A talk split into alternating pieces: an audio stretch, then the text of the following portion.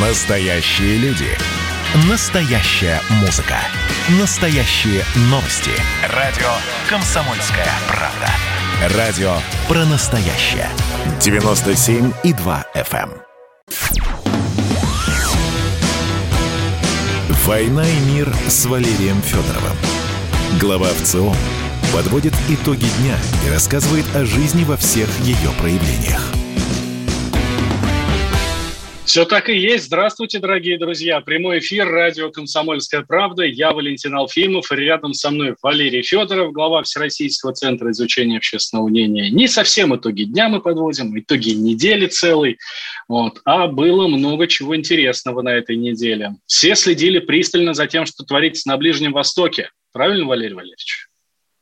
Ну вот сейчас узнаем. Поговорим с Алексеем Всеволодовичем Малашенко. Он-то уж точно следил по э, собственным пристрастиям, по научным интересам. Вот. Алексей Селдович, э, «Война и мир» называется наша программа.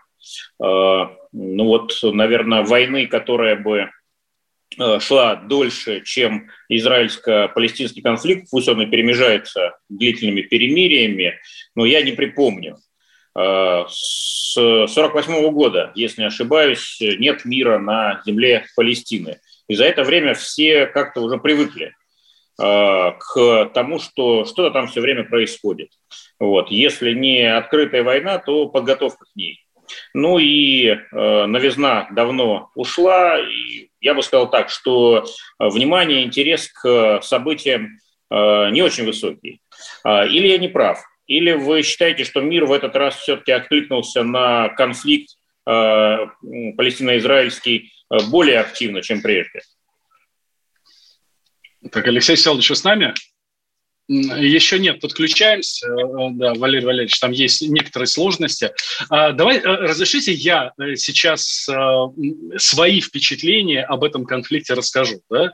Ну, понятно, что страшно, стреляют, но такое информационное сопровождение, ну, 21 век, не скроешь ничего. Сейчас показывают, как ракеты летят с одной стороны, их сбивают ракеты с другой стороны, и все вот это вот. Это я, конечно, за этим наблюдаю, и у меня ощущение, что я сам нахожусь там, в, в Израиле, в Палестине, вот в секторе Газа. Ну, вот, конечно, очень-очень-очень неприятно. Так, нам подключается Алексей Малашенко, главный научный сотрудник Института мировой экономики и международных отношений имени Примакова, Российской академии наук. Алексей Селович, здравствуйте. Добрый вечер. Добрый вечер. Алексей Селович, скучный конфликт, который э, с некоторыми паузами продолжается уже, получается, лет 70. А, я веду речь о палестино-израильском конфликте, и все к нему привыкли. Да, и мне кажется, надежда на то, что когда-нибудь он разрешится, и когда-нибудь мир придет на эту землю, не очень высоки. А, и мир не очень реагирует. Э, я правильно оцениваю ситуацию, или вы считаете, что в этот раз эта вспышка конфликта э, вызвала больше внимания и больше эмоций, чем обычно? Я имею в виду мировой сообщество. Ну, вы знаете, если я вас правильно услышал, вы там чуть ли не 50 лет назвали. Сомелье плохо ну, 48 -го года, да, это получается... Вы знаете, вот был арабо-израильский конфликт. Арабо-израильский.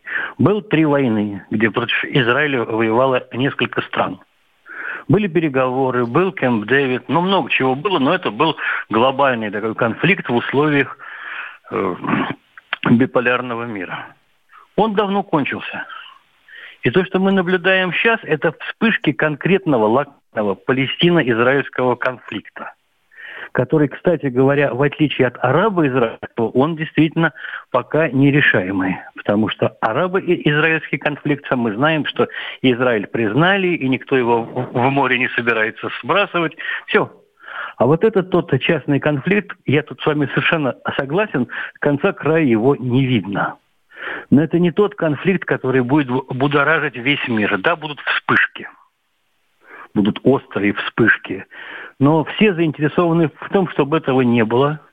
Все заинтересованы в том, что если не будет решения, то чтобы хотя бы был, был какой-то покой, чтобы не гибли люди, что в Америке, что в Саудовской Аравии, что в России, что в Египте, что в Израиле и так далее.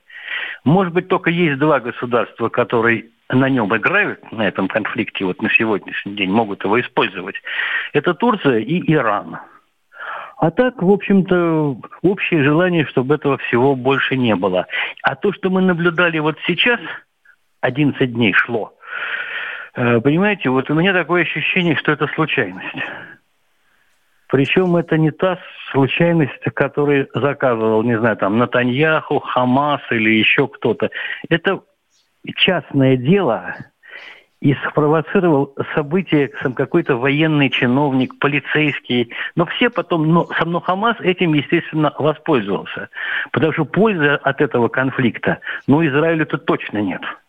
А Хамасу? Хамас сам лишний раз там запускал ракеты, чуть ли не, не 4 тысячи штук. Все вспомнили, что это террористическая организация и так далее, и так далее. Победители... Даже Александр Лукашенко вспомнил, простите, перебиваю. Да. Ну, Лукашенко, сам бог с ним, пусть он занимается своими делами, ему больше делать нечего. Вот. А тут, ну, ну ни к чему это было. И тот человек или там группа людей, которые это спровоцировали, это не самые умные люди, потому что они подставили Израиль, естественно. Это же, это же сам все-таки священный месяц Рамадан это конфликт не где-нибудь, а в священной мечети Аль-Акса. Но зачем это надо было делать сейчас и буквально из-за нескольких семей? Это даже, в принципе, можно было решить судебным порядком. И решалось. А тут вот такая провокация нелепая. Я думаю, что она, конечно, сработала против Израиля. А кто это сделал, мы пока ведь ни одной фамилии не знаем. Там, какой капитан принял такое решение? Кто послал вот туда эти воинские части? Там, на месте. Непонятно. Поэтому этот конфликт кончился без, безрезультатно. Нет ни победителей, ни побежденных. Хотя, конечно, в Хамасе утверждают, что это великая победа. Ну, это, это мы всегда слышали. Ну и такой, я бы сказал, банальный вывод. Хотелось бы, чтобы таких повторов не было, потому что жалко людей, там же погибли сотни людей. Но, к сожалению, приходится признать, что это не последняя ситуация, вот такая вот вооруженная, которая существует в районе Восточного Иерусалима. А, Алексей Всеволодович, вот о системных проблемах э, еще поговорим.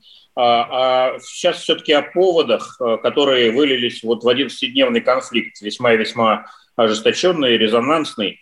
А, ну, понятно, что конспирология – это болезнь современного мира, и а, в любом а, событии, особенно в конфликтном, наблюдатели склонны искать какие-то скрытые причины. Это с одной стороны. С другой стороны, все мы знаем, что внутривидовая борьба всегда более ожесточенная, чем межвидовая. Вот. И я хочу напомнить нашим слушателям, что, вообще говоря, в Израиле выборы прошли вот, только что внеочередные, они тоже не дали э, какого-то ясного результата преобладания одной из сил, и э, Беньямин Нетаньяху, многолетний премьер-министр Израиля, э, борется э, значит, за свое выживание в этом качестве. Над ним э, значит, э, приговор висит, да, там три дела, если не ошибаюсь, расследуется. Вот. И в этом плане значит, подозрение в адрес Нетаньяху, что именно он раздул этот, может быть, как вы сказали, малозначительный повод, который, можно было решить совершенно другими способами, судебными или какими-то еще.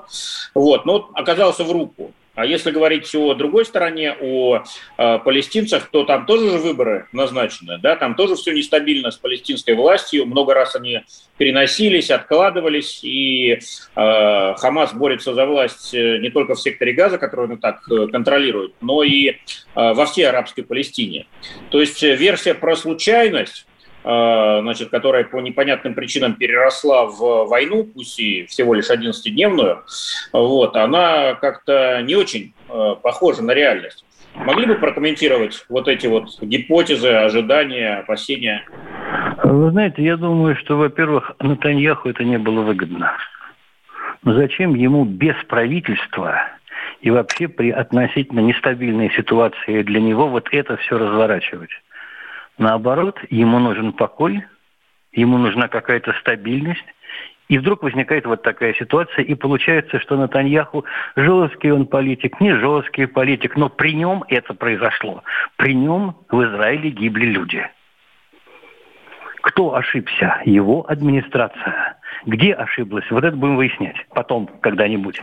Так что, по-моему, Натаньяху это невыгодно. А вот его соперникам, я не исключаю, что это, ну, а для них это, им это может принести какую-то пользу. Вот посмотрите Натаньяху. Правительства нет, какой-то сумасшедший дом, опять плохие отношения с Хамасом, кто-то там спровоцировал палестинцев, опять же, люди, которые как бы из администрации пусть сам той местный, там, не знаю, как это у них называется. Поэтому для Натаньяху это ни к чему. Тем более, что, посмотрите, в общем, нормальные отношения с арабскими государствами. Именно при Натаньяху они, я бы сказал, улучшаются. Так опять же, зачем ему лишний повод? Там лишний повод ему для такого конфликта. Поэтому здесь не его вина. Это вина, опять же, это все домыслы, вот как, сам, как вы сами говорите, какие-то такие конспирологические элементы. Но с моей точки зрения получается именно так. Он лично вот такого приказа, ну, не отдал бы вам. Не отдал. И, по-моему, он, кстати говоря, это и не признает. А что касается Хамаса, Понимаете, какая вещь? Там ведь тоже разные люди. Там есть умеренные ребята, вот типа из Исмаила Хани, которые катаются в Москву. Ну, конечно, по местным меркам умеренные. И что хамасовцы вот этим добились? Вот то радикальное крыло там, они и этот самый исламский джихад, что они добились? Они добились очередного очередных беспорядков, криков и так далее, и так далее. А вы думаете, Алексей Всеволодович, а, Алексей да, Всеволодович, Прервемся на минутку буквально и вернемся. Алексей Малашенко у нас в гостях. Никуда, дорогие друзья, не переключайтесь. Мы продолжим обсуждать палестино-израильский конфликт.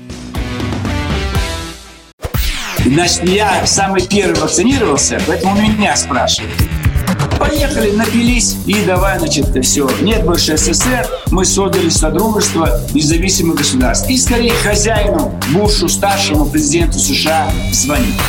Назначьте везде русских, и многонациональные регионы были бы довольны. И дайте больше прав регионам и больше прав предприятий. Итоги с Жириновским. Каждую пятницу на радио «Комсомольская правда». Владимир Вольфович клеймит злодеев с оптимизмом смотрит в будущее и общается со слушателями. 9 часов вечера по московскому времени. Я все могу сделать. Запросто наведу порядок. «Война и мир» с Валерием Федоровым. Глава ВЦО подводит итоги дня и рассказывает о жизни во всех ее проявлениях. Возвращаемся в прямой эфир радио «Комсомольская правда». Я Валентин Алфимов, рядом со мной Валерий Федоров, глава Всероссийского центра изучения общественного мнения. И у нас в гостях Алексей Малашенко, главный научный сотрудник Института мировой экономики и международных отношений имени Примакова Российской академии наук. Говорим про э, конфликт Израиля и Палестины. Кто-то называет это войной, а вот Алексей Всеволодович говорит, ну, случайность, даже так. А, ну, случайность или нет, вопрос открытый, может быть и случайность. А, хотелось бы поговорить о системных причинах. Алексей Всеволодович намекал, что есть такие, ну, действительно странно, если бы их не было, все-таки конфликт 48 года длится, пусть он уже и потерял Э, такой остро международный характер, действительно уже не арабо-израильские войны или не Ливано-израильские, напомню, их тоже было штуки три, дай бог памяти, а Палестино-израильские. Окей, локализовали территорию Палестины. Другие арабские страны пусть и выражают сочувствие некоторые, но не вмешиваются прямо. То есть это дело а, палестинцев и израильтян. И тем не менее конфликт а, погасить не удается. То жизнь на вулкане, то этот вулкан извергается, взрывается, и вот нет конца и края. Алексей Всеволодович, а каковы, на ваш взгляд, системные причины этого конфликта? Почему не удается договориться? А потому что речь идет о территориях палестинцы, особенно Хамас. Самое главное, Хамас, он хочет полноценно овладеть Палестиной. И понятно, так сказать, их желание. Это организация, Палестина в общем, террористическая. В рамках народных решений э, Организации Объединенных Наций. Правильно я понимаю, да? Об этом речь идет? Нет, сам речь идет о том, что Хамас хочет полностью установить свой контроль над Палестиной, над, над палестинскими территориями. И вот то палестинское государство, которое как бы существует, оно с точки зрения хамасовцев должно им быть подчинено. Вот они добиваются реально на месте, вы видите, методами, причем уже давно, одна интифада, другая интифада, чтобы они были у власти. И обратите внимание на вот такую вещь. А кто, собственно, из политиков, из мусульманских политиков, вот в этом столкновении их поддержал? Только Иран и только Турция, Эрдоган. Ну, с Эрдогана о чем взять? из Асана тем более, а саудовцы, а наследный принц Мухаммад, который занят реформами, а король Иордании, где большие проблемы, а в Египте, простите меня, где закапывали и взрывали вот эти подземные самходы, которые в свое время самрыл Хамас. Им это не нужно.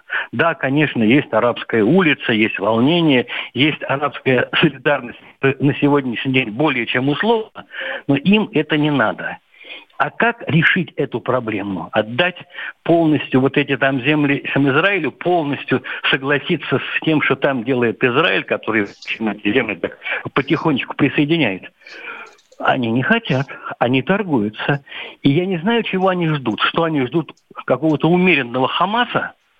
Не знаю, непонятно. Они от него устали. Им эта вся палестинская проблема арабскому миру надоела. Что бы там они ни говорили, какая бы пропаганда ни велась, с Израилем они прекрасно замирились. И более того, та же Саудовская Аравия с Израилем хорошие отношения, ну, сравнительно. С американцами хорошие отношения, с Россией тоже хорошие отношения. Но зачем им лишний раз, чтобы этот сам котел там кипел? И так все. А Сирии что, сам в Сирии это очень нужно. Даже Хизбаллахи, которые поддерживают Иран, то мы знаем вот эту всю историю, даже они в этом деле не участвуют, только Хамас.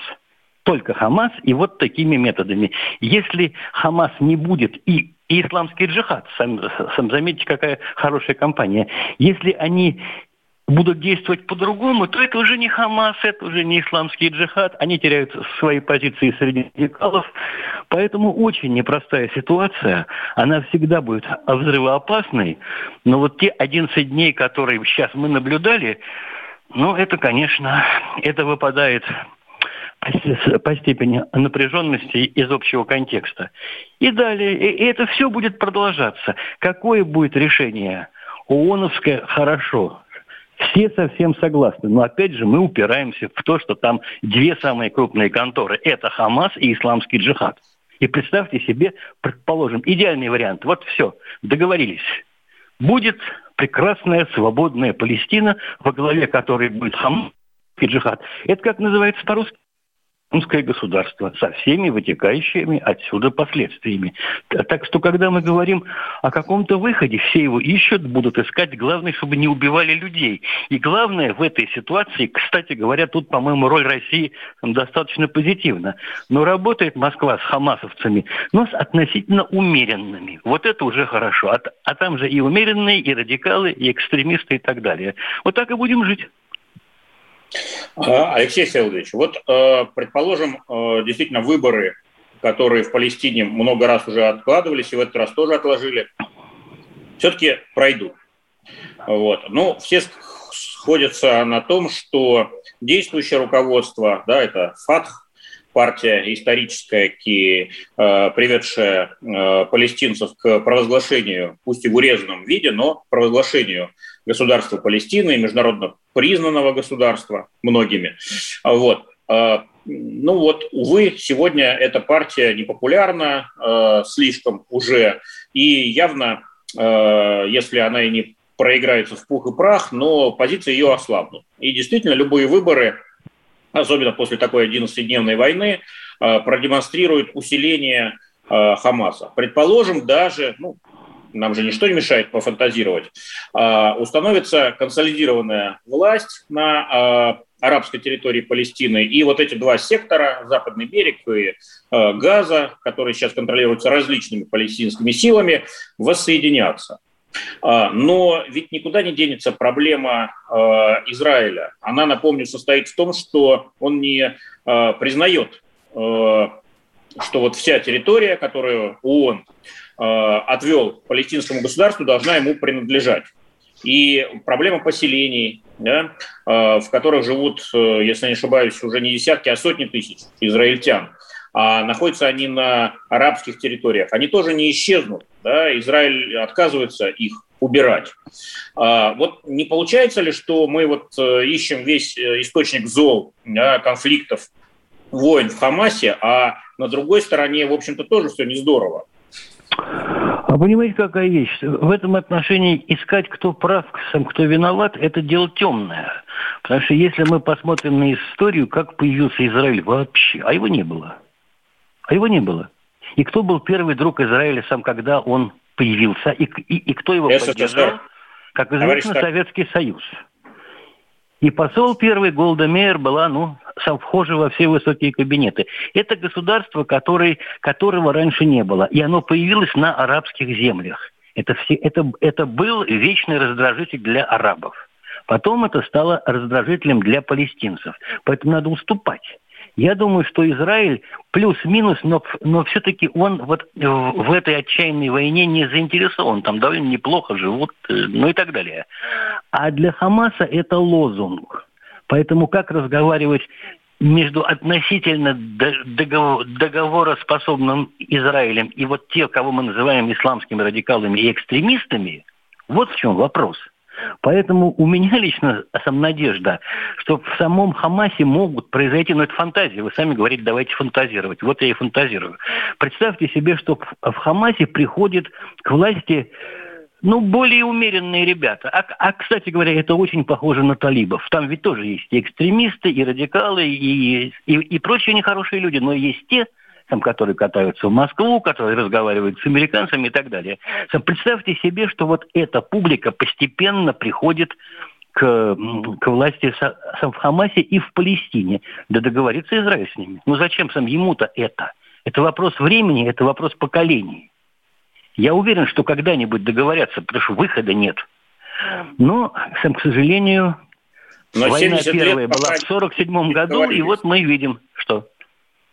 Да, но э, все-таки вопрос э, как бы переговоров, вопрос перемирия – это вопрос компромиссов. Да? Если для да, да. Э, палестинцев сейчас компромиссом, по сути, является и для Хамаса того же самого признание права Израиля на существование, да, далеко не все в Хамасе согласны с этим, вот, э, то для Израиля, очевидно, компромиссом является решение вопроса о э, поселениях, которые находятся на арабской земле по крайней мере, международно признанной, арабской. Но э, этого желания и готовности к, на компромисс я лично не усматриваю. Но вы, конечно, гораздо внимательнее следите за тем, что происходит в Израиле. Вот вы верите в то, что израильтяне когда-то согласятся обсуждать вопрос э, э, отказа от поселений? Как это не парадоксально, я верю. Не сегодня, не завтра. Но от этого никуда не денешься. Придется в чем-то уступить придется в чем-то выступить, как и в любых такого рода конфликтах, исторических, территориальных и так далее. Но мы-то живем сам сейчас, и вот знаете, что интересно, нас волнует проблема, как это решить сегодня, ну, за, ну послезавтра. А все эти компромиссы, они достигаются годами, десятилетиями. И я, когда говорю, что я верю, я верю, что не завтра. Я верю, что в итоге все успокоятся. Очень много пройдет времени, очень много.